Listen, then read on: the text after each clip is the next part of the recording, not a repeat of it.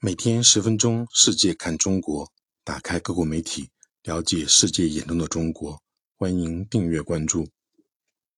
俄罗斯报九月一日报道，尽管西方与北京紧张关系加剧，但德国仍在增加对中国经济的投资。据报道，今年前六个月，德国企业在中国的投资约一百亿欧元，比两千年以来的任何一个上半年都多。与此同时，今年上半年，德国从中国的进口和贸易逆差也迅速增长。这是总部位于科隆的德国经济研究所发布的研究结果。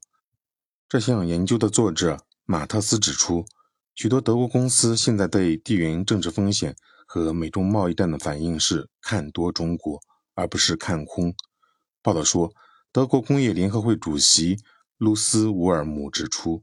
德国经济需要为各种极端情况做好准备。但他认为，即使在新的系统性竞争的背景下，我们也不应该从根本上质疑与中国的经济关系。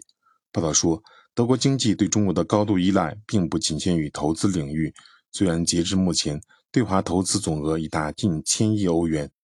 德国还从中国获得对许多行业至关重要的原材料和零部件，包括稀土金属和光伏组件等。在短时间内，这些方面的供应是根本无从替代的。有德国媒体报道说，现在一些德国公司在亚洲选址新工厂时更青睐其他国家，但还有其他不同的例子。今年七月，巴斯夫公司宣布继续推进在中国广东建设大型生产基地，